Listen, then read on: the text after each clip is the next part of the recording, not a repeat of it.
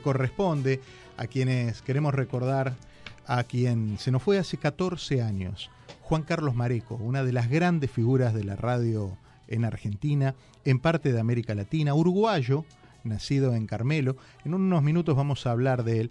Y esta era la cortina y la música que lo caracterizó durante tantos años.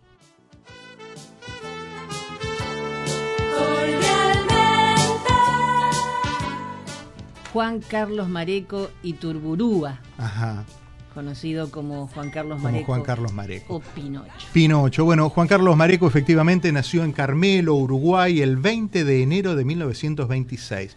Fue un premiado conductor de radio y televisión, fue comediante, cantante, escritor, hizo de todo. Pasó por todos los ámbitos de la, del arte. Se llamó Pinocho. ¿Por qué se llamó Pinocho? Sucede que él conoció a Wimpy, Arthur García Núñez, un periodista, humorista, conocido más por, por Wimpy, y entonces le dijo, mire, busquemos un sinónimo para que además pueda trabajar en radio.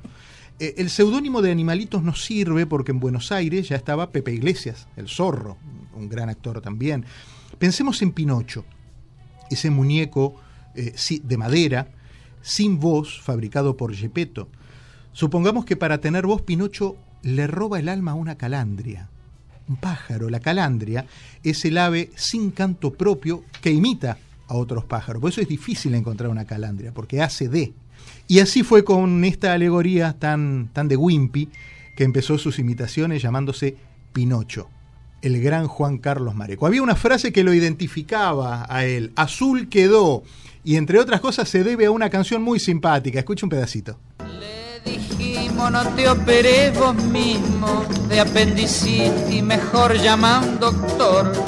Y nos dijo, no creo en la medicina, es un negocio, alcánzame el algodón. Le dijimos desinfectar el cuchillo, o por lo menos abrite el pantalón y nos dijo operar de apendicitis no se precisa tanto lío, por favor. La manija de adelante la llevaba el enfermero que le trajera los frascos con alcohol. La del medio practicante del fiorito y en su homenaje no vino ningún doctor. Y su amigo Azul quedó, claro, murió el amigo. Qué grande. Bueno, tuvo una relación muy cercana con la música folclórica argentina, especialmente del litoral, que es la región del país que limita precisamente con Uruguay. Incluso fue autor de varias letras de la música popular argentina.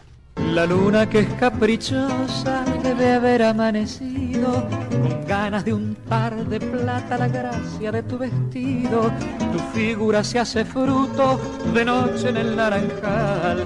Mis manos rama y espina para cobijártela.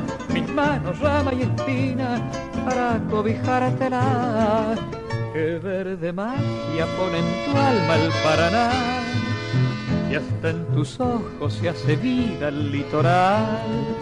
Con mi canoa serpenteando he de llegar hasta tu boca prometida en un ceibal. Con mi canoa. Fue una bendición conocerlo, Jenny, escucharlo. Allí va nuestro recuerdo a un grande de los medios, esos que ya difícilmente vuelvan a aparecer.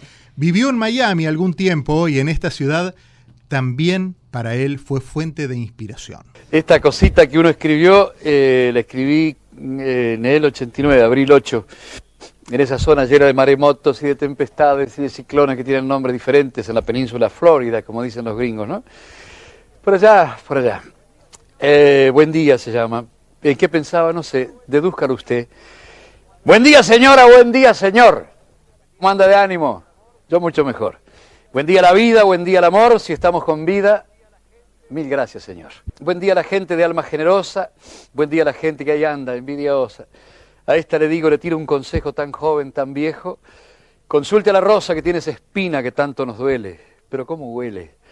Buen día, gente, buen día al infiel. ¿Qué cosa los une? Caramba, la patria, el mate, Gardel. Buen día optimista, buen día amargado. ¿Qué cosa los une? Gusto al asado, un minito helado. Buen día mi enfermo. ¿Que todo acabó? Nunca más lo diga que se enoja Dios. Buen día, alegría, buen día, tristeza. Aquí estamos firmes de pies a cabeza. Buen día a la vida, buen día al amor. Si estamos con vida, mil gracias, Señor.